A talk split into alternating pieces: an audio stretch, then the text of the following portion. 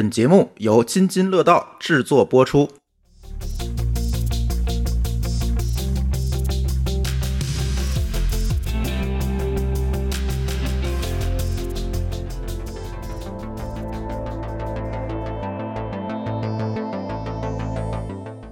很多程序员他事实上花在写代码上的时间只有百分之二十不到。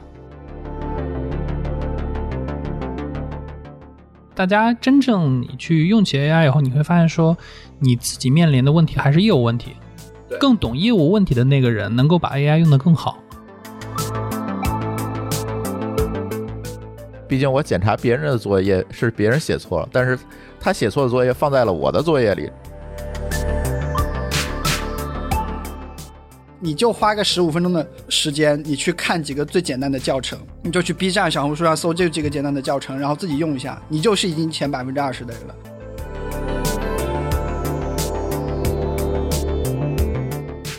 本期节目是参与二零二三技术播客节共创的内容，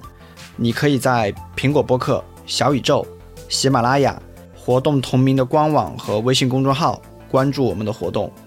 收听、订阅、转发其他有台或社区的共创内容，也欢迎大家在这些平台上关注我们的节目。大家好，这是一期脑放电波和科技乱炖的串台节目。今天我们呢，我们非常荣幸的请来了朱峰老师和小白老师啊，跟我们一起聊一个新话题。那在这里呢，也向科技乱炖的听友们，我们做一个自我介绍。我是脑放电波的主播 Nixon，主业是做 VR。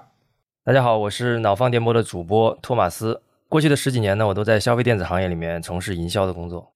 各位脑缝电波的听友们，这里是科技乱炖，我是主播朱峰。嗯，各位脑放电波的听众，大家好，我是来自科技乱炖的小白。哎，我们的科技乱炖呢是一档科技闲聊类的节目，然后每期呢会针对一些科技热点的话题来跟大家来展开讨论。这次呢也特别开心啊，跟我们的脑放电波。来串台，这期节目会发到一个活动，叫做“技术播客月”，所有的理工男们团结起来啊，大家一起互相串串台，策划一些好玩的一些选题。呃，我们这次其实正好几个契机啊，一个契机是因为我在学校还念个书啊，正好呢，我写一个毕业论文，我其实就对 GPT 很感兴趣，所以。我就调研了三十七个程序员吧，啊，去了解他们是怎么样用 GPT 来写代码的，到底有没有用？呃，跟科技乱炖串台很重要的原因，是因为过往跟我们南方电波一样，也是非常的关注 AI 领域最新进展的。我们原来就听过科技乱炖节目，小白是。又做产品经理，又会写代码。然后朱峰老师曾经是程序员，是吧？还是现在其实也算是一个程序员啊？其实现在还在写代码啊。对，朱峰老师现在也算是程序员。那同时呢，还做这个技术管理，还算是一个企业管理者。那我们觉得，如果是这样的一个内容和视角啊，我们觉得这期节目应该会能聊出一些比较精彩的一些话题。所以这是促成了我们这次这一次串台。那我们这期节目大概会有三个部分啊，希望解答三个问题。第一个问题来说的话呢，大家。在过去的一年里面，每天都在看 AI 的一些新闻。那到底这种大语言模型的这种 AI，它到底有没有形成说你工作必不可少的一个工具？真实的情况是什么样？哪些要素决定了这个东西好用或者不好用？那这是我们本期要解答的第一个问题。我们还希望解答一些更深层的一些焦虑和对于每个人都适用的一些问题，就是。AI 到底会不会导致程序员失业？会不会导致每一个人失业？你如果今天要去学习编程，还有没有用？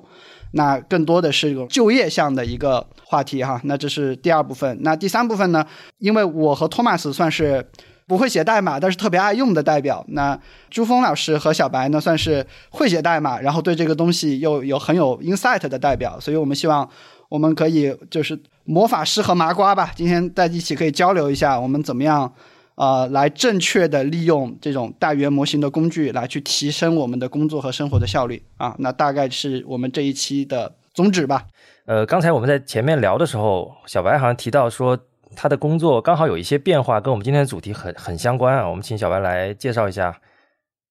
对，其实在我刚刚好是在大概两三周之前，在内部做了一轮工作转换。在之前呢，我其实算是一个比较标准的产品经理，我每天的工作是写 PRD，然后和研发沟通你们应该怎么做，然后去跟随整个产品项目的上线去做推广。其实过去我的工作是这样的，但是最近两周呢，我其实变成了真正的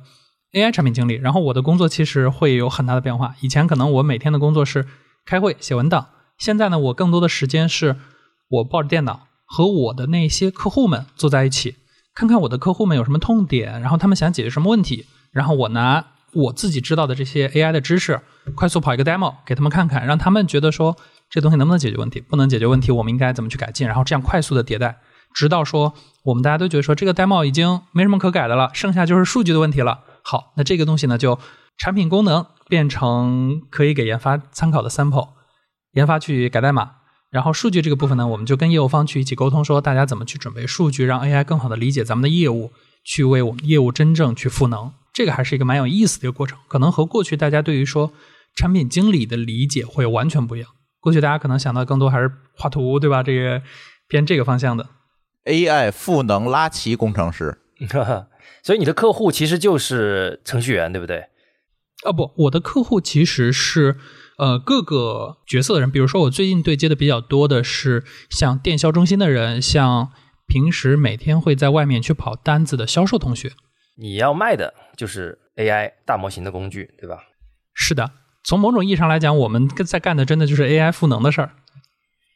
好，那今天第一部分我们讲一讲，聚焦一下程序员这个群体，他用呃大语言模型来写代码。在这里跟听众们介绍一下，所谓大语言模型，可能大家能接触到的更多的是 Chat GPT，它是一个聊天机器人，对吧？但事实上，今天程序员如果要写代码的话，Chat GPT 它不是一个最方便的工具。那这里给大家介绍一个工具，它叫做 GitHub Copilot，然后 GitHub 就是之前。最大的一个代码仓库嘛，它就做了一个要副驾驶的产品，然后这个产品呢，它是基于 GPT 四做的，然后学习了 GitHub 里面所有的历史代码，它就懂了代码的套路。所以呢，现在的程序员他其实写代码的时候，他的体验是什么？比如说程序员把一行代码，他把前半部分写完，那 Copilot 肯定就猜到说后面你想写什么东西，他就会用灰色的那个文字，反正就不一样颜色的文字，在后面把那个代码给你给你显示出来，然后你只需要按一下键盘上的 Tab 键。那个代码就自动的补全上去了，这功能叫做补全，它就是有点类似于说这个 GPT 在猜你想要写什么代码，不断的在给你 proposal，哎，你要补的是不是这个东西？然后如果你想补这个东西的话，我就给你，你只要确认一下就好了。它大概是这么一个体验哈。哎，我作为一个麻瓜，类似的体验好像就是在那个搜索引擎里面，你要搜一个东西的时候，或者在百度、淘宝、京东的那个搜索框，你要搜一个东西的时候，基本上你输第一、第二个字，它就会给一些候选嘛。哎，很多时候它就是你要的那个东西，这个是我的体验。对，这个跟搜索的那个建议功能可能还不太一样。搜索的建议功能其实是通过统计学的原理来做的嘛，就有多少人跟你搜的东西差不多，这个相对来讲实现起来比较简单。可能我们在多少年前就看过这样的一些具体应用了。但是这种基于统计的功能没有放在这个编程的辅助上来呢？其实这里有一个主要的原因，就是编程的你要实现的东西其实是多种多样的，你很难说别人说 a 等于一，但是它不可能在所有的程序里都是 a 等于一，因为它要基于上下文来分析。猜到你要写是想写 a 等于一，还是想写 a 等于二，或者 a 等于 b，对吧？所以呢，它是要基于上下文的分析以及学习很多人的代码套路，才能给出你这样建议，而不是一个简单的统计学上的一个一个结果。所以说它有一点点不一样，但是似乎大家看到的最终呈现的结果可能都是一样的吧，对吧？就是给你一个建议嘛。嗯，对。所以实际的使用体验怎么样？其实对我来说。呃，这个东西在处理一些比较细分的任务是很好用的，就是因为我大部分时候还是会自己去构建整个框架，然后可能在里面有一些具体的函数，我觉得我不想自己写的时候，我就会直接写我希望它干什么，然后让互换 AI 来去帮我去做自动补全。这块在解决一些你自己没有那么熟悉的场景的时候，它其实是会更方便的。但是可能比如说像我们自己日常处理一些业务逻辑，这个事儿目前。呃，AI 的上下文可能还是不够的，因为我们其实大家也不会在代码里去写很多业务的逻辑，所以 AI 它理解不了。它目前大部分时候还是需要去理解我们中的一个一个的节点，帮助我们去完成每个节点的部分。然后，但是整个的完整的全景图还是需要工程师自己来去做一些基础的建设的。对，Copilot 做的只是一些功能性的补全，而不是一些他猜到你要做什么业务。你不能说告诉我写一个微信，他就给你写个微信出来，这就很难。对，因为它绝大多数的编程现在其实是跟业务具体相关的，而不是一些简单的功能性的实现。所以现在我们用起来，呃，用大语言模型去写代码，可能分为两个流派哈。一个流派呢，就是用这种 Copilot 这种工具。来帮你补全，还有一种可能也是我们现在经常用的，就是我们直接在 Chat GPT 里去输入一个 prompt，然后就告诉大模型说你要用什么语言给我实现一个干什么什么的函数啊，输入是什么，输出是什么，然后他把这个函数写出来，然后呢，我们去直接用它给我实现的函数。当然，这是在做严格的单元测试、边界测试，然后确定他写的没问题的情况下后，然后呢，我们把它引入到代码里。可能更多的我们是让会让他这么去做。可以上一组数据啊，帮助跟我们一样不写代码的听众理解。就是在 Copilot 出现之前，有一种东西叫做自动补全工具，类似于应该叫做 InterLicense，类似这样的工具。这种工具呢，它能够学习一些基本的，就是函数名啊、参数名啊，然后它帮你可能补全的是，可能是一行代码的后半段，或者一行代码的最后几个单词。那现在呢，这个东西进步到说，你可能一个小功能的代码，它是由五行组成的，那你写了第一行，它能够把剩下四行给你补全。这个是今天的程序员能用到的工具的几个情况，但如果大家就是刚才朱峰老师提到一个例子，就是说你跟他说一句话，就是给你写一个微信出来，对吧？啊、那那个 so far 还是很遥远的一个未来哈、所以回到这个工具上啊，就是就是我这次调研的三十几个程序员啊，他们几乎所有人都会用呃 Chat GPT，因为就是你就说话嘛，对吧？它是门槛最低的。但是呢，这次我调研的呢，大概有百分之六十的人他是用过这种 Copilot 的啊，他是用这种自动补全工具的。那 Copilot 这个工具它是什么样呢？它就是它其实就是一个，因为程序员写代码，它是需要在一个 IDE 里面去写的啊，IDE 类似于我们写文档的那个 Word 吧啊，然后它会有一个插件，然后那这个插件呢，它告诉你它要付费，一个月大概是二十美金左右。那我们了解了程序员的用的工具之后，接下来我来说一下我这次调研里面我的第一个发现，程序员写代码的时间远远没有我们想的那么多。我的调研方法是我把我列了十一个就是程序员所有工作当中涉及到的任务。那编程这一块来说的话呢，有这种比较简单的，你去做某一个小功能的编程，也会有比较复杂的，比如说你要做这种模块拆分、做数据结构设计。我给了十一个这种工作的选项给一些程序员，然后去问他们说，你回忆一下自己 过去三天到七天，对吧？你每一天花在这个事情上的时间大概是百分之多少？让大家给我填数。我最后就发现，就是说很多程序员他事实上花在写代码上的时间只有百分之二十不到。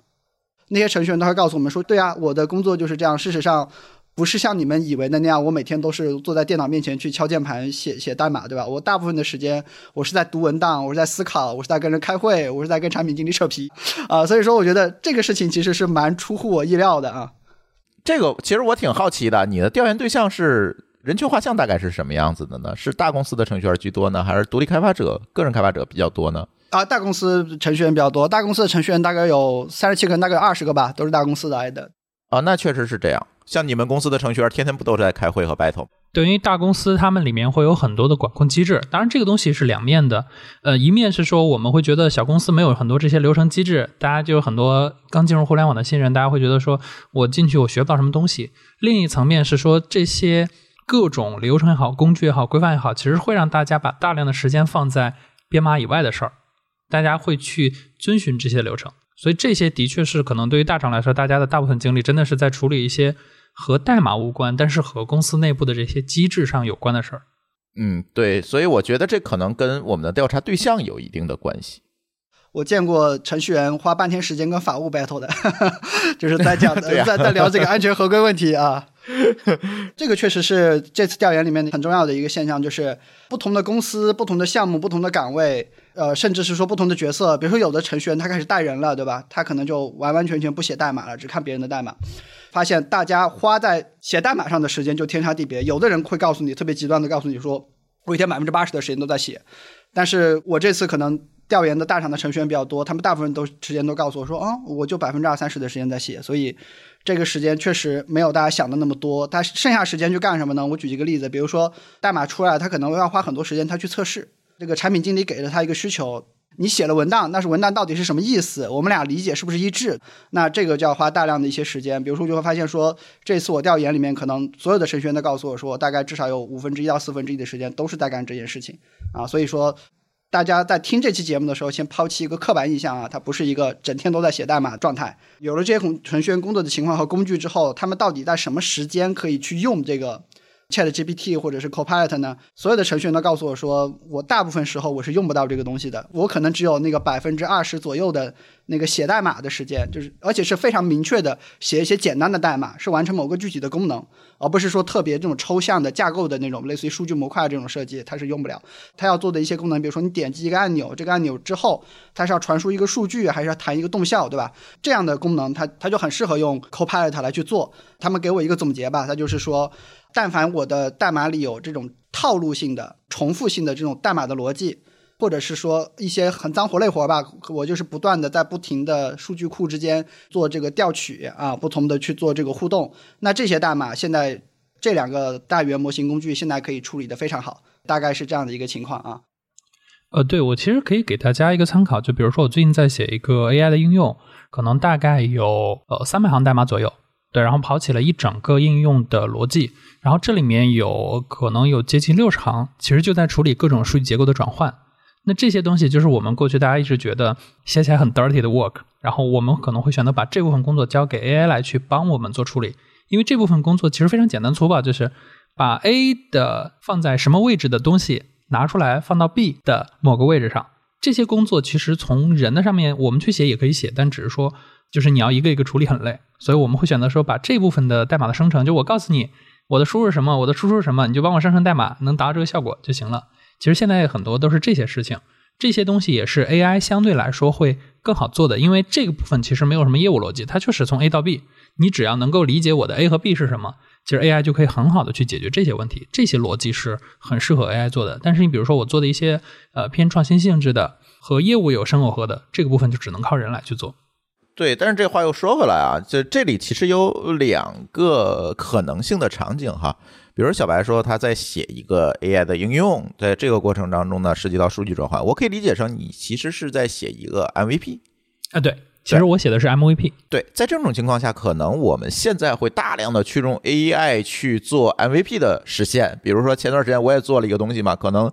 呃自己没有写几行代码，就全用 AI 给我。把代码写出来，甚至有的语言像让他给我做一个浏览器插件，我根本就不知道怎么做那个东西，那干脆你就给我给我做了就好了，我改几行代码就好了。但是这里有一个问题啊，如果你是一个在大公司，在一个大的架构之下去做开发工作，其实这些脏活是应该在架构这一层来解决的，在基础设施这一层解决的。从一开始到现在，即便有没有 AI，也不应该让程序员用手一会儿来去干这种脏活，是因为第一它不够优雅。后续的排错维护都是问题，再者一个也容易出错。对，其实这个过程中也是真正 debug 时候你花时间最多的。对，现在我们会发现有很多用 AI 写的整段的代码就是经不起推销嘛，在你没有办法给它去做完整的这种测试或者是单元测试的前提下，这个东西写出来你是不放心的。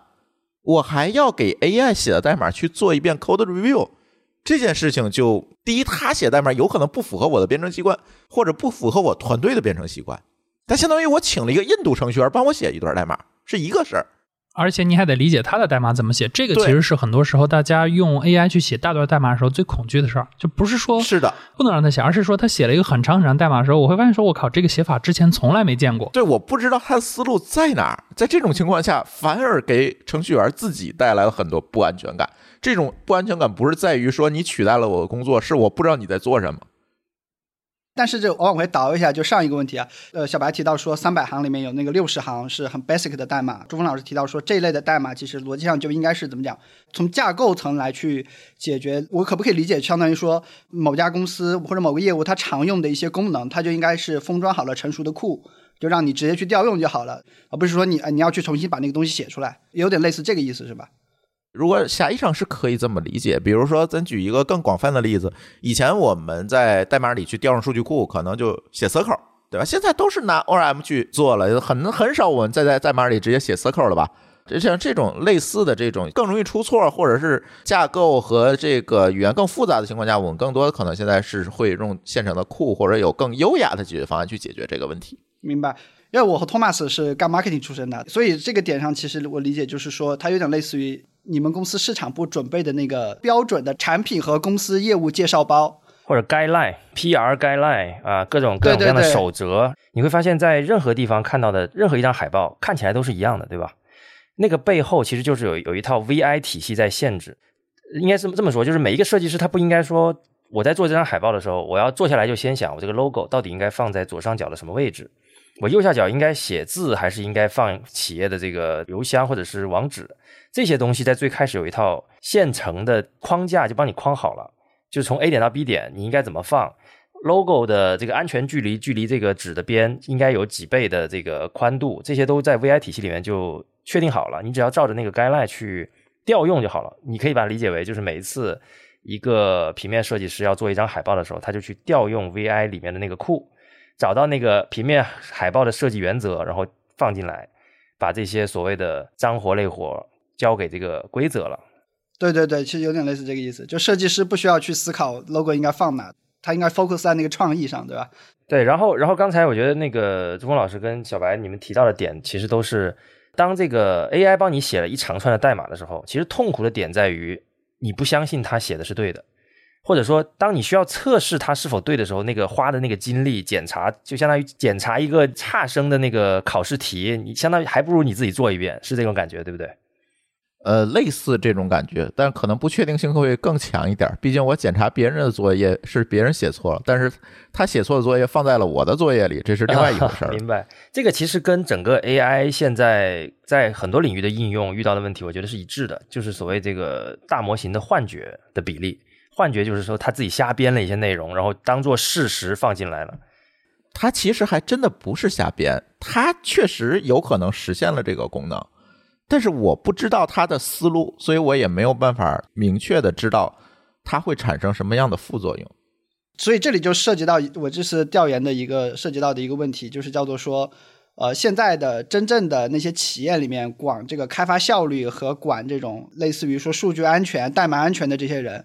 他们愿不愿意让自己的员工去用这个东西呢？因为我这次涉及了整个总共十家公司。那目前来看来说，大部分的公司它其实是一个中立或者负面的态度，有三家是负面的态度，直接禁止，然后六家是中立吧，他们可能还不太理解这个东西的用途。只有一家公司它是很喜欢这个东西，但是它的逻辑呢是说，我不让你用外面的工具。啊，因为我公司里面有很多成熟的代码，我希望你大语模型参考的更多是公司用过的上线的代码，所以他们是自己训练的一个工具。国内著名的大厂里面来看的话呢，我们看到美团、阿里、字节目前都是直接禁用 Copilot 啊，然后腾讯和蚂蚁金融呢不建议使用，华为呢好像是一些高保密的项目它就是禁止了。就因为朱峰老师是管理者，然后小白是做工具的，我不知道你们看到的一些情况和实践是怎么样子啊？嗯，我们这个团队写代码的人不多哈。但是通常我们还是采取一个态度，我们以结果为导向。如果你的代码你自己能看懂，别人也能看懂，且能够通过单元测试，那是 OK 的。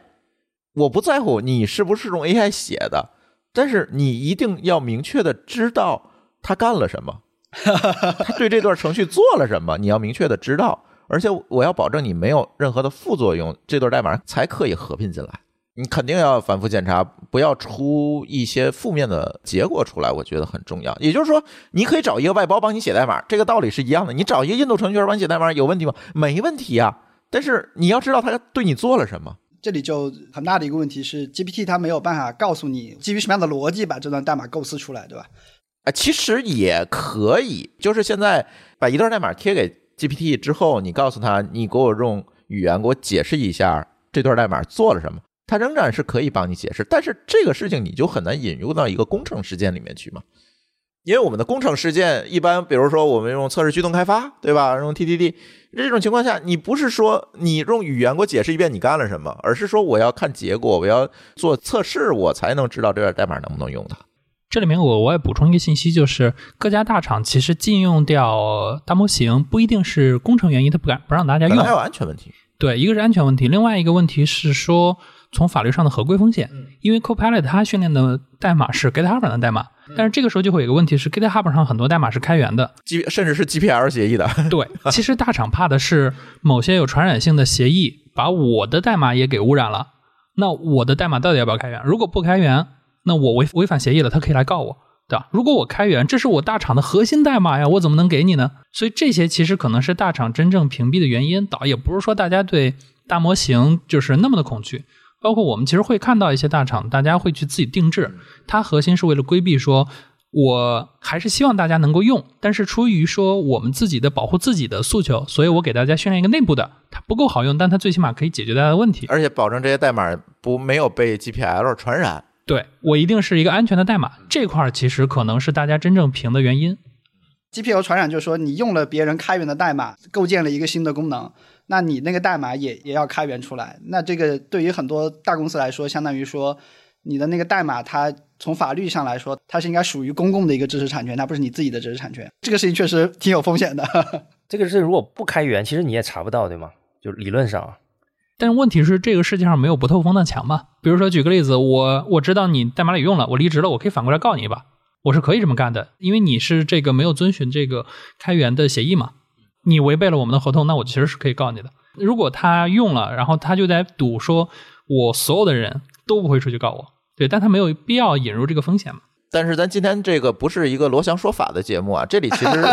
GPL 还有很多很多的细节，可能也不能如此简单粗暴的理解。但是小白的意思大家应该都 get 到了，对吧？对，嗯，其实就是合规性对于大厂来讲，往往有的时候甚至比效率还要重要。OK，那刚才其实我们已经解已经解释清楚了一个问题，叫做说它能够帮你生成一些简单的代码啊，然后呢？我这次调研的程序员对这个功能都还评价都还蛮高的，但是呢，回顾我们刚才说过的，就是这样的编程的时间只占我这次调研的程序员的百分之二十的一些时间左右。那剩下的一些时间来说的话，不管是 ChatGPT 还是 Copilot，它的参与其实都是非常有限的。呃呃，比如说你要生成一些测试用例，对吧？因为 Copilot 和 ChatGPT 它不完整的理解你的这个业务逻辑，所以说它只能是。辅助的帮你生成一些测试用例啊，然后剩下的你还是要自己去花时间理解这个业务到底是怎么跑的，或者就是说程序员花很多的时间去阅读产品经理写的文档。那这个过程当中呢，GPT 和这个 Copilot 也没有办法直接告诉你说对应这样的一个功能诉求你应该怎么样去实现，对吧？它只能提供一些碎片化的帮助。然后的话，包括就是说很多工作环节它完全是跟人对接的。这样的一些环节的话呢，或者是说它有很长的这个业务上下文。那现在大家都知道说，不管是 GPT 还是 Copilot，它实际上它的那个 token 的数量它是有限，它那个记忆的时间也是有限的。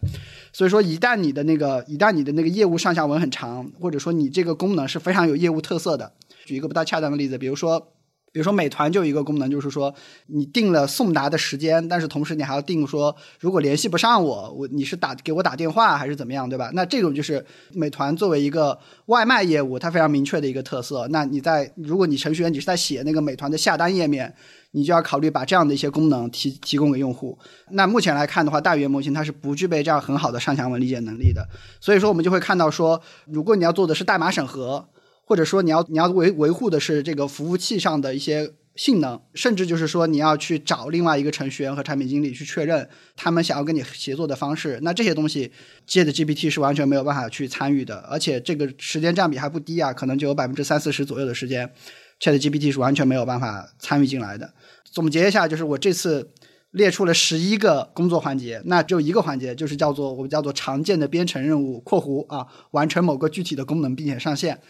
这一个功能是 ChatGPT 是能够一定程度参与的，但是剩下的呢，ChatGPT 只能给你提供碎片化的支持，或者是压根不能参与，所以大概是这样的一些情况啊。但是事实我这一次我借到几个程序员哥们儿，他们的用法很有意思，我觉得这些人是很有天赋的，就是他能把这些工具拿来跟人和人去沟通。比如说我这次就遇到了一个后端工程师，他处理的是服务器上的一些事情。他要跟那个做前端就做界面的那个工程师，他经常要去互动，就是说，哎，我们怎么样来协作？所以呢，这个工程师他就告诉我说，他训练了一个机器人，这个机器人一会儿可以扮演产品经理，一会儿可以扮演前端工程师。然后的话呢，我可以去跟他说，哎，我这样跟你交互，你看行不行？啊，我这样跟你协作，给你传参数，你看行不行？那个 Chat GPT 说 OK，我觉得这样可以，他才会把这个东西写成正式的提案，然后才会去跟自己的同事去说。确认我这样跟你说成不成？这样的话呢，他就他就节省了那个人和人沟通的时间。那相当于说，他提交给别人的那个协作的建议，或者说提交给别人的技术文档，都是先拿 Chat GPT 或者 Copilot 先过过一遍的。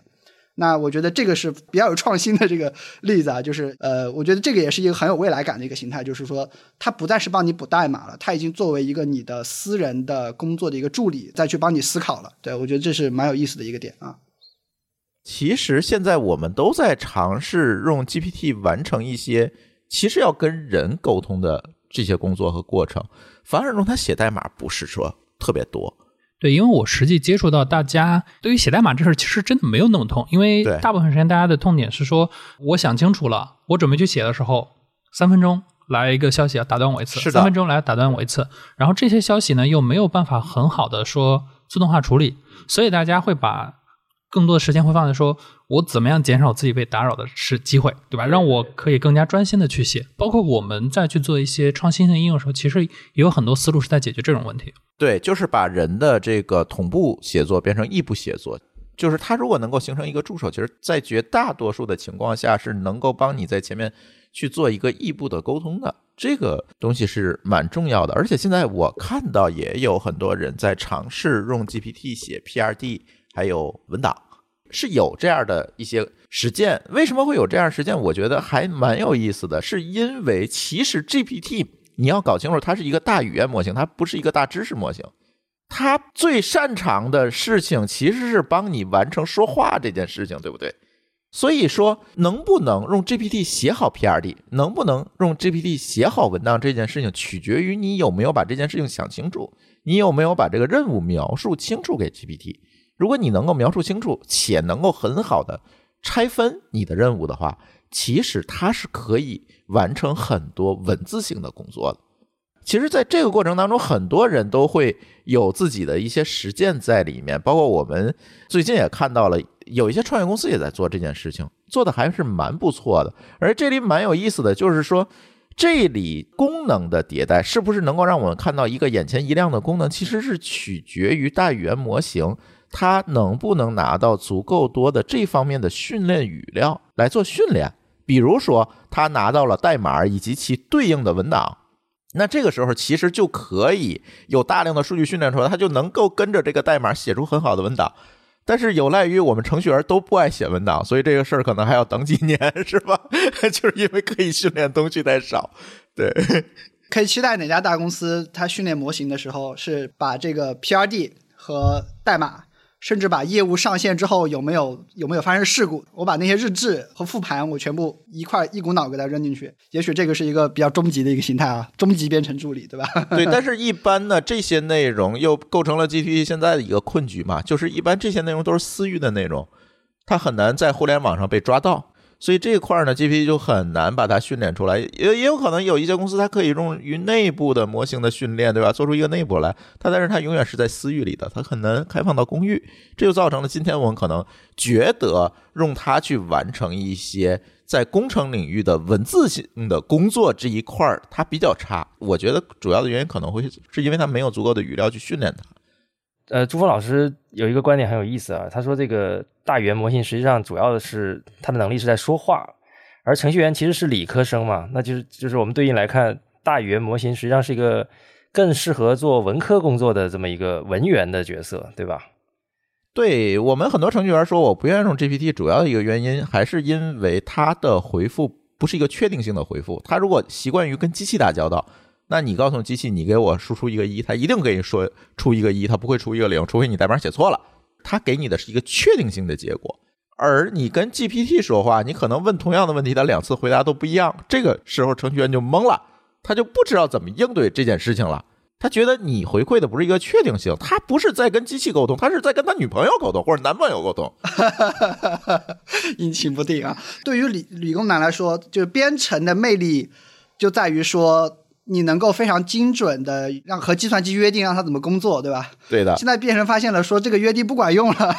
啊，是你要哄着他干活，这件事情他就疯了 啊。对对对，哎，但是这里插播一下，就前几天 OpenAI 那个大会，他们解决这个问题，他们叫做一致性的问题啊，他们开发了一个。呃，好像在给开发者提供完整的日志，就是相当于说告诉你 GPT 是怎么样做出这个反馈的，然后的话呢，让你去理解中间这个过程，以及在提升这个一致性。我们也可以期待一下，就是 GPT 四 Turbo 这个新的模型，这种一致性的功能上线之后，这类代码的工具在一致性上是不是会有很大的一个提升？哈，对。我相信是有会有一定提升，这我们也单独录过一期节目，在聊过这个问题。一致性问题用大语言模型的时候都在头疼的一件事情。如果它能够解决好了，就很 OK 这件事情。但是呢，问题在于说，其实我们的大语言模型或者是我们人工智能，技术其实都是仿照我们的大脑的结构来的嘛，对吧？训练来的嘛。那这个时候你会发现，它输出不确定的东西，它几乎是一个定局。对，是的，是的，对，因为它就是一个人的思考的过程，人的思考过程它就是没有一致性的。确实就是这样。因为像像我们台是是会用那个我们自己做的一个机器人来写 show notes 嘛，我发现确实每次写的都不一样，质量参差不齐的。然后每一次都是让他连续写四五篇，我挑一篇好的来用。对对对，只能是这么干。对。但是刚才朱峰老师和小白提到的一个点，我觉得我们也可以延伸一下，就是呃，大语言模型它的核心能力是说语言，是跟人去异步去沟通，对吧？这个点，我觉得我这一次也是受到这个程序员的启发，就是他们有几个人告诉我说，他们觉得这个东西特别好，好在哪里呢？就好在说，他就是说，如果我今天要去跟产品经理沟通和或者是跟跟我的前端的那个配合的兄弟沟通，那我是要约他时间的，而且呢，这个人他可能还有不同的状态，心情不好了，或者是说到了下午饭点儿你就开始犯困，对吧？那那这种时候其实沟通的质量是良莠不齐的。但是 GPT 这东西的好处呢，就是它是一个全天候在线的，你半夜你都能找到它。他很明确，他的专注能力和那个判断能力自始至终是在一个水平线上。他也不好，对吧？他也不是很突出，但自始至终他就是在同一个水平线上。他就是同样的专注度，同样的这个判断能力，他在跟你去工作。这个确实就让那个异步沟通这件事情让他们变得很爽。他们就会觉得说，这个是让我觉得说，你跟人和人沟通，你有很多摩擦，你要看这个人的状态，你要约时间，尤其是远程办公，你会觉得这种摩擦就特别多。但是如果是跟 GPT 去做这种沟通，就特别爽 啊，就不存在这个问题啊。这就是我们程序员就是总想找一个确定性的这这样一个思维逻辑带来的认知嘛。他总想找到一个确定性的、情绪稳定的、确定性强、一致性强的回应。你的产品经理心情不好，下午心情不好犯困，你给买杯奶茶，不所有事儿都解决了吗？他想不到这个，他想到是我要找一个确定性的 对象去跟他聊。啊，好好好，解答了这个现象。那我最后再补充一下这一次调研里面看到的一些情况，就是所有我调研的人啊，三十七个人里面，他们大概分别是可能半年到一年之前开始用 ChatGPT 和 Copilot 这样的工具。那这两个工具目前来说，确实是从做软件产品的概念来说，确实是前所未有的一个好数据，就是这些人一直都在持续使用。就是大家知道说，如果你今天是做一个 APP，对吧？你做的再好。可能接下来到半年之后，愿意继续用这个 A P P 的人，可能只有百分之二十不到。这个已经是行业非常优优秀的数据了。但是如果只是看我调研的这个样本的话，那就是现在就怎么说，就是百分之百的留存和月活，对吧？啊，那那这个数据确实还是很厉害。那说明大家对它的这个反馈评价都是很高。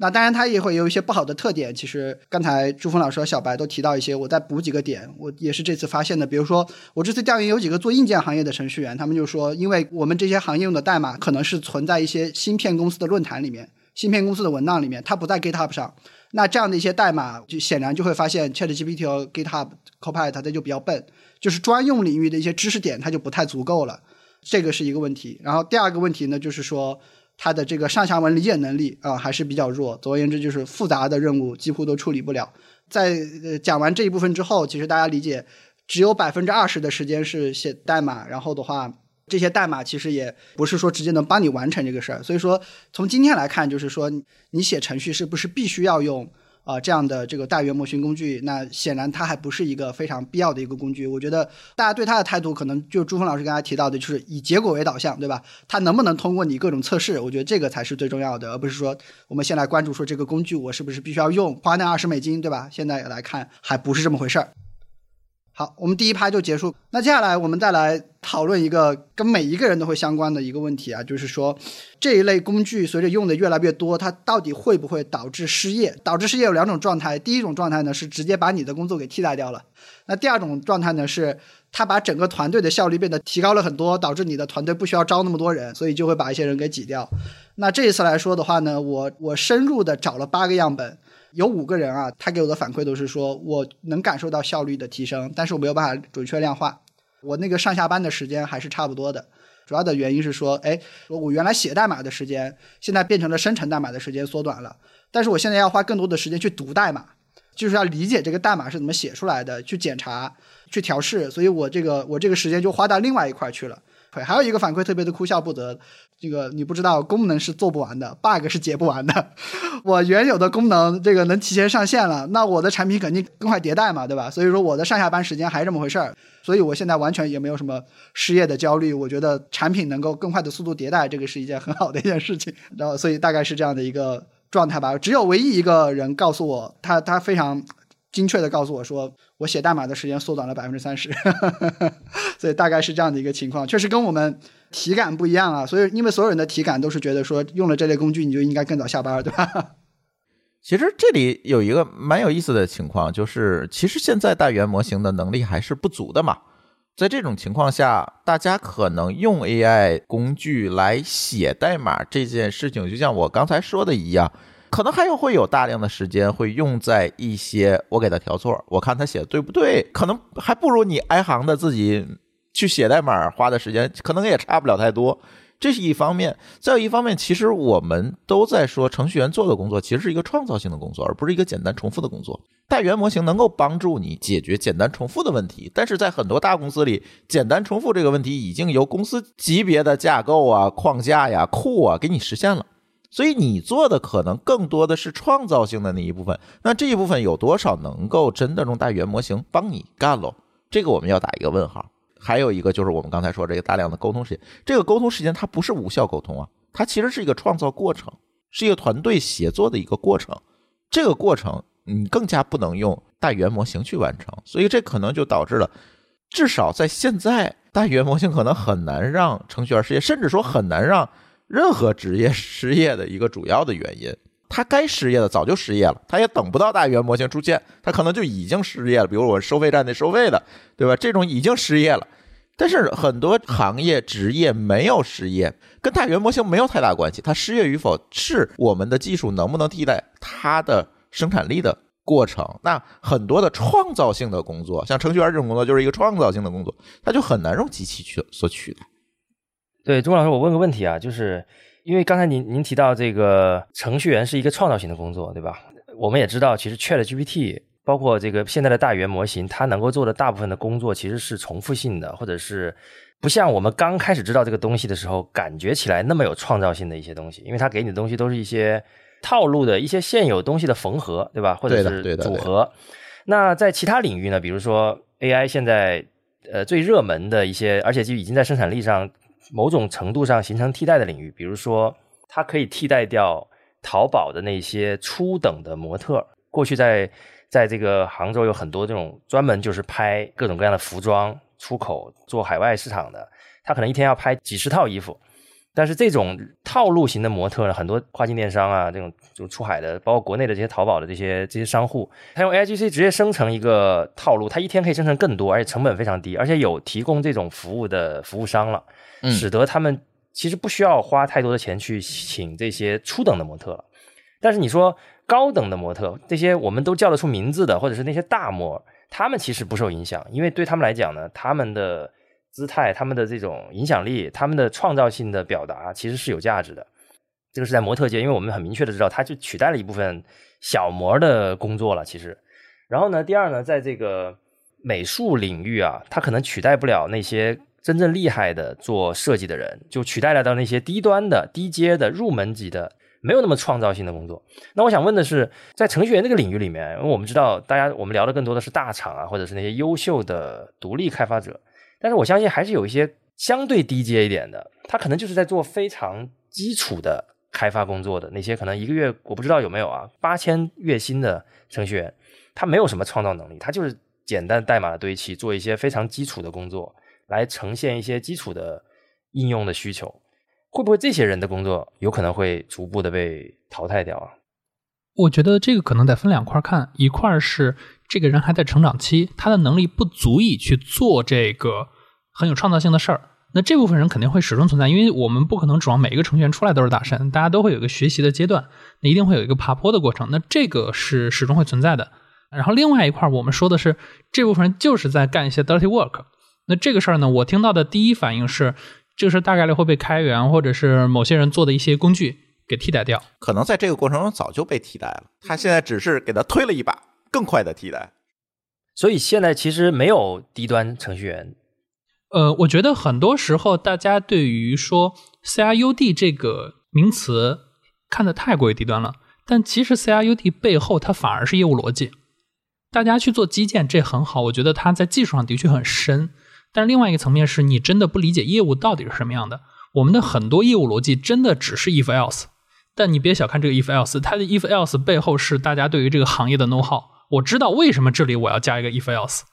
这个很重要。对，if else 本身不值钱，但是为什么在这儿加它很值钱？刚才提到 CRUD 就是指就是增删改查。啊，增删 OK OK，理解了啊，就是 ERP 的最基本功能，意思就是说最基础的功能看起来很简单，但是它背后是有很多行业 know how，是这个意思对吧？对，其实我们大家很多时候觉得说，呃，那些基础工程师只会做增删改查，其实大家会觉得说，就是想说这些人是不是会被干掉？如果说他真的只能做增删改查，比如说他就是很机械的从数据库里面读写数据，会从过去的裸写 Circle 到现在大家用 ORM，可能就把这部分写纯 Circle 人就干掉了。对，然后另一部分是说它的 CRUD 是有业务属性的，那这波人无论如何都干不掉，因为他其实考的不是你写代码，他考的是你对业务的理解。你只要能理解业务，CRUD 反而是简单的。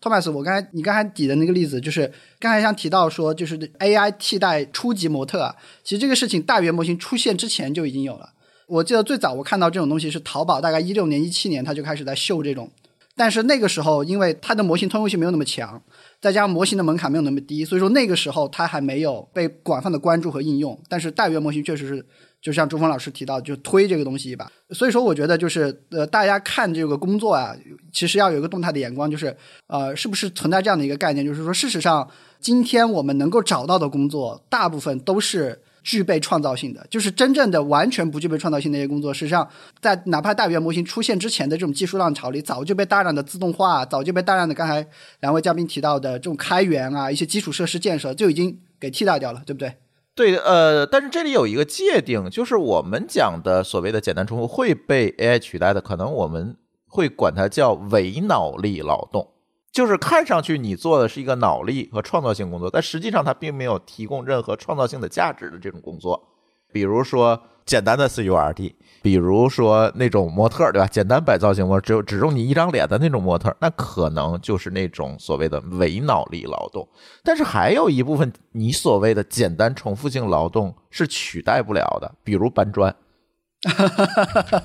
啊，对，是的，啊，因为它真的是需要有个人去搬，对不对？啊，这种 AI 还是取代不了的。我们现在可能指的只是脑力工作的这一个环节。好了，那那说完了这个时间啊，就是说完了大家的时间到底有没有真的缩短？我们发现没有缩短多少。但是我觉得我带来了一个很好的消息啊，可能是各位企业管理者们很喜欢听到的，就是尤其是我深度调研的，就是帮我算时间的那八个人，他们都会告诉我说。有了这个工具，我写代码更幸福了。我觉得幸福感很高，因为不用去干那些脏活累活了。那幸福感很高带来的结果是什么呢？我我真查了一些论文，里面一个论文告诉我的结果特别搞笑。他就告诉我说，当一个员工的幸福感提高的时候，他们观察到的结果是员工更愿意加班了。这个事情就完全反过来了，就是他不但没有提前下班，他反而还更愿意花更多的时间待在办公室里面。如果你给你的员工配了这样的工具，对吧？哎，这个我真的是能够理解啊，能够理解，符合逻辑，对对，符合逻辑，符合逻辑。对，因为创造的成就感提升了嘛，对吧？对的，对的，对的。所以说，程序员干的事情创造性也比较强。我还顺便盘了一下，就是发现过往其实哪些公司是大招聘，哪些公司是大裁员，尤其是在互联网行业，都跟 AI 其实没有太大的关系。我是二零年就是进的互联网公司，然后。其实背景就是因为说，当时互联网公司他们在比较努力的争蛋糕吧，那一年是大的这种扩招年，然后大的裁员也是，像就是比如说一八年那一年是很多互联网公司冻结招聘，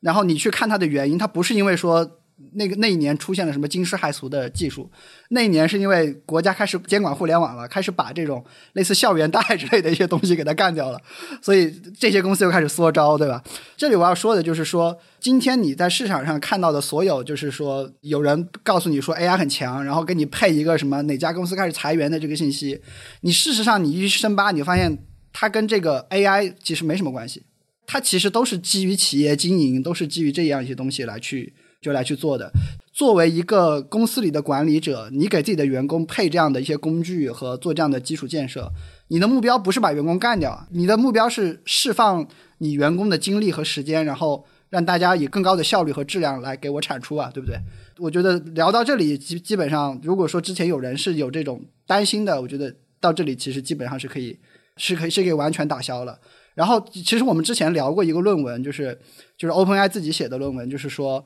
他会发现，就是美国就是薪水越高的越怎么叫所谓的越高端的行业，它引入了这个 AI 的这个成分就越大。我觉得这个事情也是一样，就是说，并不是说越高端的行业越容易被 AI 替代，反而是越高端的行业，因为它越重视这种人的精力和时间的这种释放，他的工作越具备创造性，他就越越愿意引入这种 AI 的工具来去参与某一个工作，对吧？我觉得几个月之前我们聊这件事情，当时我我想不明白答案，但是我觉得聊到这里，我我现在是比较清楚了这个事情。对，其实也很好理解。大家发现说这帮人很贵，所以我更要让你把你的精力花在能帮我赚钱的事儿上。我不会说让你把你的精力都被耗费在企业内部的事情，我一定是要各种办法去优化这些内耗的事儿，让你尽可能多赚钱。毕竟企业是为了盈利的，所以它一定会在这个方向去重投入。反而是说各种传统行业，因为大家说白了就是我人也不是很贵，造一个 AI 我花这个十万块钱，对吧？我招一个人五百块钱，那我为什么不招人呢？所以说，如果今天大家在听节目的各位，你们的公司开始引入一些工具，你应该感到高兴，对吧？你应该觉得哦，要多来一点，这个反而是你的工作的创造性以以及对你的这个工作产生创造的价值的一种认可，它反而是这样的一个东西。我也看到一些这种宏观的数据，它是支撑这个这个结论的。比如说，比如说现在 AI 可以开始看 X 光了，但是大家会发现说，X 光医生其实在全球各国都是稀缺的。所以就是说，当 AI 进来之后，当 AI 能够帮医生去看 X 光照片之后，并不是说这个医生就要失业了，他反而是说，哎，你原来看不过的那些片子，现在有人帮你看了，有人帮你做初筛，有人帮你做一些基本的判断，啊，所以呢，它反而是填补了就业市场的一个空缺。包括就是说，我觉得举一个大家都能遇到的例子，就是翻译。多少年前大家就说翻译要死了，对吧？我当时上中学的时候，真的有人叫嚣着说，以后真的是电脑帮我翻译，我就不学英文。但是这个事情发展到现在是怎么样的？就是我拿了一个美国劳工部的统计，就是过去七年，在美国从事翻译的人口数量是翻了一倍，这个工作工种反而人数更多了。有了 AI 之后，我在一个 TED 的一个演讲里面找到了一个答案，就是 TED 把他们帮他们翻译视频的人请来做了一场演讲，然后那个人就过来说：“你们不要以为翻译只是把中文转成英文这么简单，我翻译一个东西，比如说同样的一个单词，我在英文里可能有好几个意思。” AI 是不懂的，只有我能懂这个演讲者他想表达的那个原始的意思是什么，他的语境是怎么样的，只有我才能够最好的操控这个 AI。所以反而就是说，你会看到在这里就是 AI 翻译对于人来说，它就不是一种替代，它是一种增强，它帮你把 dirty work 干掉，然后你可以聚焦真正的就是需要你发挥创造性的那个部分。这些例子举出来吧，聊到这里其实基本大家都有答案了，你还要不要继续学英文？那应该还是要学的，你还要不要继续学代码啊？尤其是各位大学生啊，啊，你还要不要继续掌握很好的一个代码技能？那我觉得从今天来看，都应该是 yes，对吧？对，但是这里有一个特别有意思的可选项，其实我们可以换一种思路，我们可以用 AI 帮助我们学英文，帮助我们学写代码，这个效率是非常非常高的，把 AI 作为一个学习工具。对。我觉得大家对 AI 啊，一开始当然是有恐惧啊，觉得这个技术是不是会把我们的工作抢走了？但是其实这里面有一个关键的点，就是到底 AI 带来的是增量的生产力，还是在存量的生产力里面内卷？就是大家都很努力，什么是内卷？内卷就是你的总量不变的情况下，你越努力，其实你仍然是这么大的蛋糕，那每个人都变得更累的情况下，大家也分不到更多的蛋糕。但是 AI 今天大家对它的判断已经变成了一个。类似互联网，类似当年第二次工业革命的电力的一种底层的这种生产工具跟生产力的一个重要维度，它的普及其实是让各行各业的生产力上一个台阶，大家的效率变得更高了。实际上，最后是让这个蛋糕变得更大了，大家有更强的生产力。就像刚才提到的，我们让所有的这个程序员，不是说大家就不需要程序员了，或者说，哎，我今天十个程序员的活，三个人就干完了，剩下七个我就把它开掉。大家想的都是我如何让这十个人乘以 AI 之后，它有一个乘数效应，产生更大的价值，然后整个社会的效率会变更高。啊，这个其实我们之前也聊过一个例子嘛。过去大家是骑马，骑着马从北京到上海，对吧？那可能路上就要花一个月。可能过去马车夫的数量远远小于现在汽车的这个司机的数量。当然你，你可能你的工作要变化，在在很长的几十年的维度上，你这个工种会消失，但是会有一个新的容纳更多的同类型工作的这种岗位诞生，来包住现在的这些好像失去了这些这些工种吧。我觉得其实这个这个是一个关键点，就是当我们把它看成一种生产工具，它就像过去的互联网的浪潮。就所谓的数字化呀，它在每个行业一落地，它都是让这个行业的效率产生这种成倍的提升。这个过程中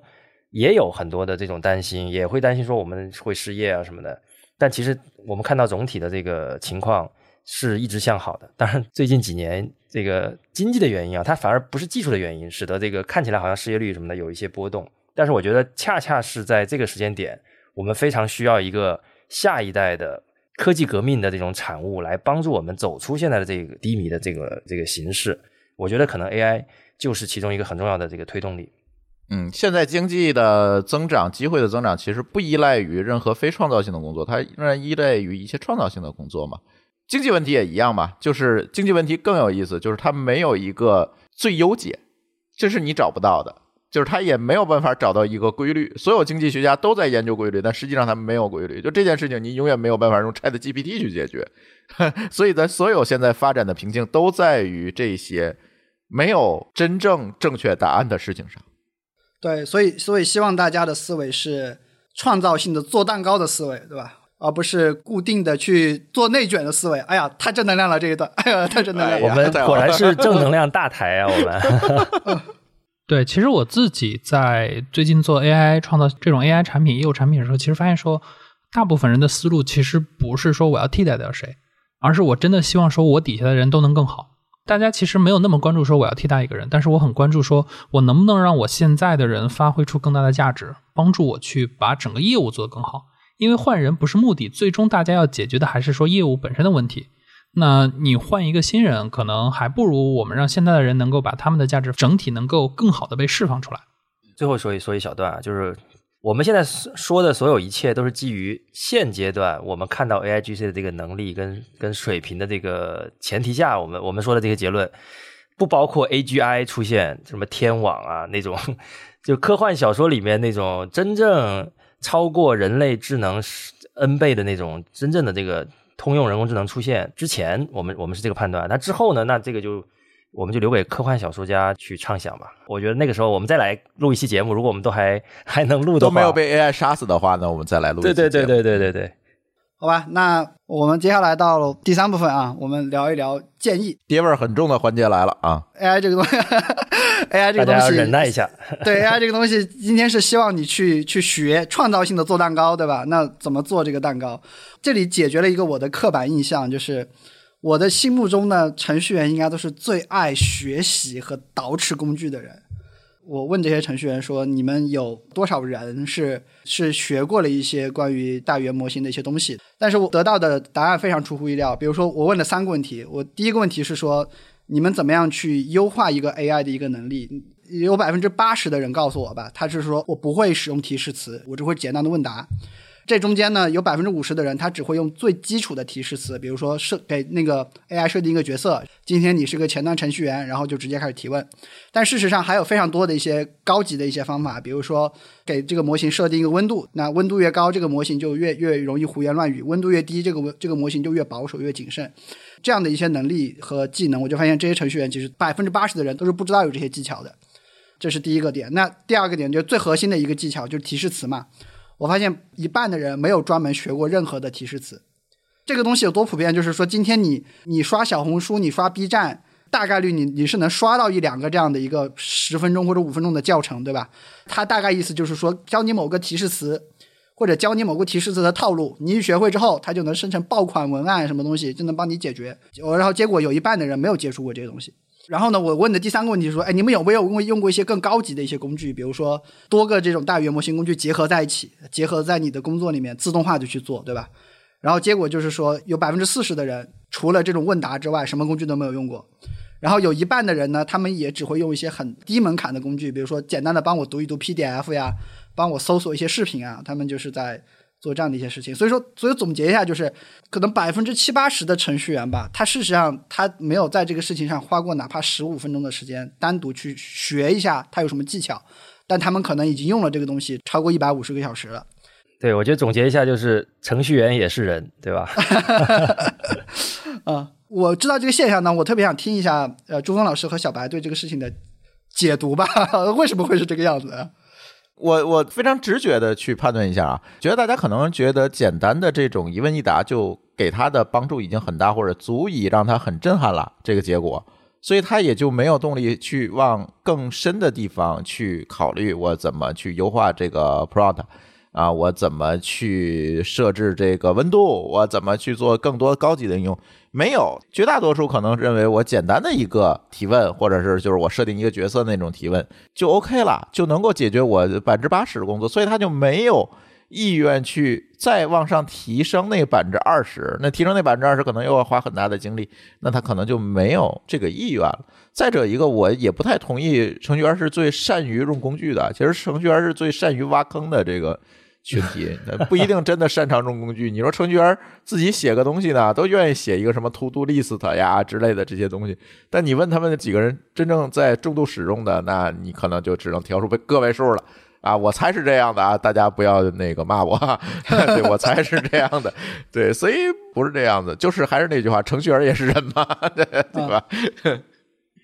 对我其实因为刚好我现在在做这种 AI 应用嘛，其实。可能绝大多数人的问题没有那么深，以及对于工程师来说，大家效率其实已经很高了，因为我们其实是有这个自动化的思维来去解决问题。你知道怎么提问？对，我们的其实空间其实是没有那么高的。但是我真正去接触很多业务上的，大家是真的不怎么会提问，这个时候他们才会需要有人来去帮助他们去优化。对于他们自己来说，让他们去优化提示词，有点类似于说他不知道，他不知道。嗯嗯，对，所以我们会需要有一些更多的人来去帮助他，把他不知道的部分做成一个更好用的工具，来去简化他提问的难度，然后帮助他去给好这些业务的上下文，让他真正用起来。对，这个可能也是我自己做起来，我觉得说 AI 做赋能这个事儿其实还蛮好玩的。呃，这我突然想到一个事儿，就挺有那个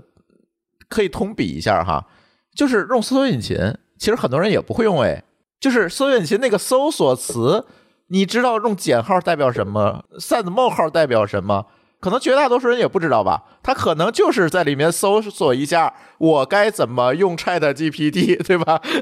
嗯，是的，是的，对，好像是一一个道理哦。我还真的是忘了，是吧？你看你都忘了，对对对对，它有非常复杂的表达式。我觉得也给所有就是非程序员的朋友一个信心啊，就是你今天要超越这些人，成为人群中的前百分之二十，或者程序员中百分之二十，很简单，就是如果你要用大语言模型这件事情上，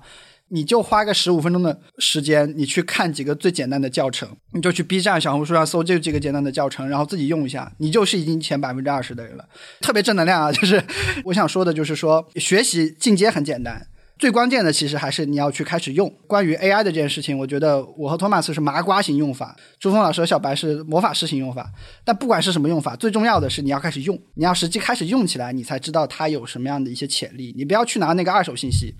我在做这个调研的时候，有一个使用方法，我觉得特别精彩，就是我一定要分享出来。就是这个是硬生生摸索出来的，因为那些人帮我填了问卷，然后因为我在让他们填问卷的时候。就会涉及到说你在每个工作上填花了多少时间，让他们填一个百分比。但是那一个百分比，我当时为了让那个问卷比较简洁，我就没有把那个百分比单独再写一个那个单独再写一个数字的框让他去填。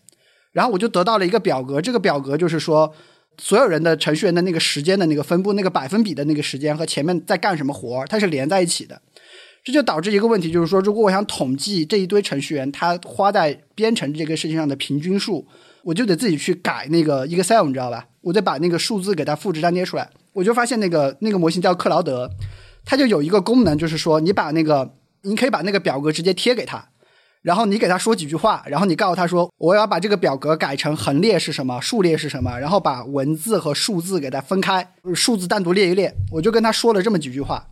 然后他就给我吐了一个表格，然后我那一刻我就惊了，因为这这可能已经帮我省了一个小时的时间。我又跟他做了一件事，我就是说，哎，那你能不能直接把那个平均数、中位数、标准差，你把这些东西帮我算出来，哐哐哐哐哐，直接帮我算出来了。这这个就是我觉得就是说我自己面面临一个问题，然后因为我有用这个东西的习惯，我就去想能不能用 AI 来解决它，对吧？所以我就摸索出来这么一个事情，哇，我这个是我特别得意的一个使用方法，我要在这里分享一下。对，你有验算吗？啊，我有验算，我有验算，我我发现出现过一次幻觉，就是他把一个数给我贴错了。但是后来我批评了他，我批评了他，他就 他就 对他就涂第二次涂给 对，这也是大模型的一个特点，就是真的是你再问他两次，他他的那个结论就会更准确一些。对，然后第二次就对了，然后我还我还把那个原始的表格丢到 Excel 里去跑了一下公式，发现哎，它的计算的结果都是对的，所以我觉得这个事情还是还是我觉得还是蛮蛮开心的，就是能知道它能处理表格。既然聊到这里啊，就我其实我们之前的节目也聊过，然后我但是我一直没有机会去问程序员朋友这个问题啊，就是在聊到这个 AI 的时候呢，我们我们在讲说过去我们需要用代码来跟电脑沟通，对吧？所谓麻瓜和魔法师，其实区别就在于麻瓜没有办法念魔咒，这个魔咒呢就是程序语言，而魔法师呢就可以通过魔咒来跟电脑来交换一些结果，然后在我们看来就可以像魔法一样，无法理解这个这一行代码怎么就变成了这个精美的程序啊，或者是这样的一一系列的东西。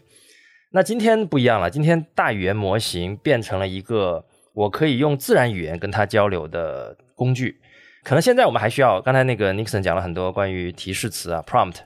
呃，我们还需要去学习一些格式、一些用法。其实 Sam Altman 自己也说了，就提示词这件事情在五年后就消失了。也就是说到那个时候的大语言模型的能力是让你直接跟它对话就可以完成所有的创作，或者是沟通，或者是一些问答或者一些基础的需求。这件事情再往后发展个几年，我是不是能理解为我们普通的麻瓜？也能说这个咒语了，因为这个咒语从程序语言变成了自然语言，就所谓的这个 language UI LUI 的这个这个方式，那它是不是就完成了一次麻瓜跟魔法师的一次平权？就是过去每一次的技术革命啊，就从有程序员这个职业开始，基本上都是程序员在领导的，不管是这个 PC 的革命，后面的这个互联网的革命，移动互联网的革命，iPhone 出来了，对吧？那些写出来 App 的基本上都是程序员啊，不管是滴滴还是美团，是吧？这个各种各样的创作，其实每个人都有这种创作的想法嘛，就是所谓做创新的事情。但如果你不不会这个语言，那你的想法只能是一个想法。我觉得应该做一个这样的东西，你是做不了的。那只有掌握了这个程序语言的人，我就真的可以把它付诸实践，变成一个作品，留在这个世界上，或者是获得很好的成功。那会不会以后假以时日？我知道现在肯定是不行啊，虽然很多人用。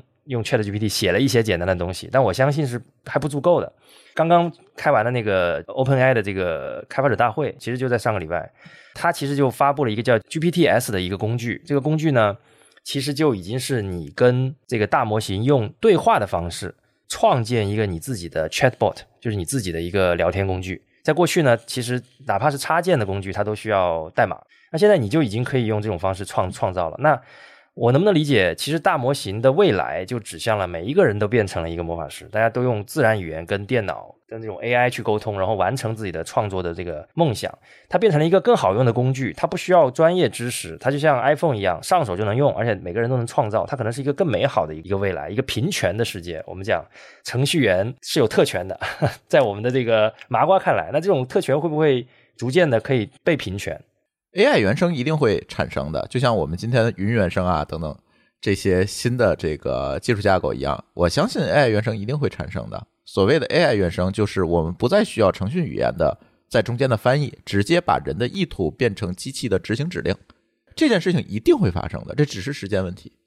那我我不知道说那个时候就是他一定还存在一群人嘛，就是类似程序员，他是更加理解计算机和代码的工作原理，就那个时候。还会不会存在一种新的魔法？我不知道啊。那个那个时候，所谓那个时候的程序员，他应该在干什么？我其实这个是一个潜在的问题，我们可以畅想一下。我猜会，但是人人和机器之间，它一定还是要有一个人，或者是有一个技术在中间翻译的。AI 也可以解决一大部分的工作，它可能慢慢的占据的工作量会大一点。但是你真的放开让它去执行这件事情，那不就我们就回到天网叙事逻辑里面去了吗？啊，明白。对，就是没有人的文明不是文明嘛？这个问题肯定会存在。再者一个，我是觉得在未来可能会出现一个情况，就是我们会看到特斯拉在去年的发布会上，他发布了一个人形机器人，你们记得吗？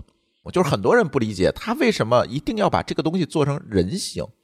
你做成一个扫地机器人，它是圆的，对吧？你做成一个工业机器人，它只有一只手。你为什么做成一个有四肢、有脑袋，然后可坐可卧，呃，甚至体重跟人都差不多的这么一个东西呢？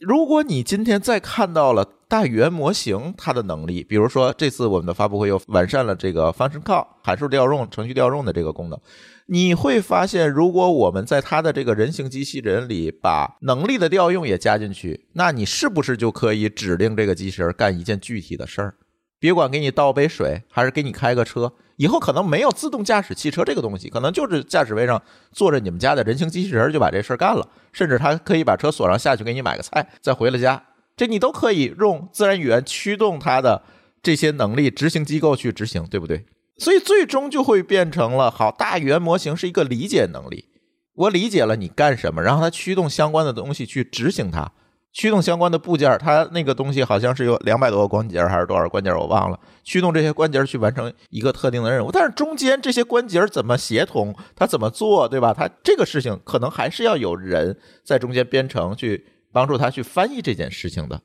它是一个 AI 的辅助，或者可能将来所有程序员都变成了更高级的提示词工程师。是吧？你一个的一个词过来，我帮你完善这个词，变成具体的执行指令，然后我再给到机器人，是有这种可能。但是咱只是瞎猜啊。今天，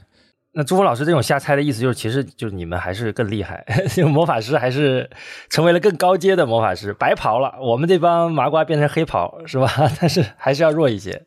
对，这里肯定还有一个中介的角色在里面，他可能永远去不掉。如果我们去讨论这件事情，我们更想讨论，比如现在我们今天的自媒体都说取代了传统媒体和严肃媒体，对吧？大家都是在自媒体上去获取内容。在这中国不算啊，咱就抛开中国市场来看啊，放眼全球的话，你会发现传统媒体仍然着掌握着它最擅长的议程设置的这个能力。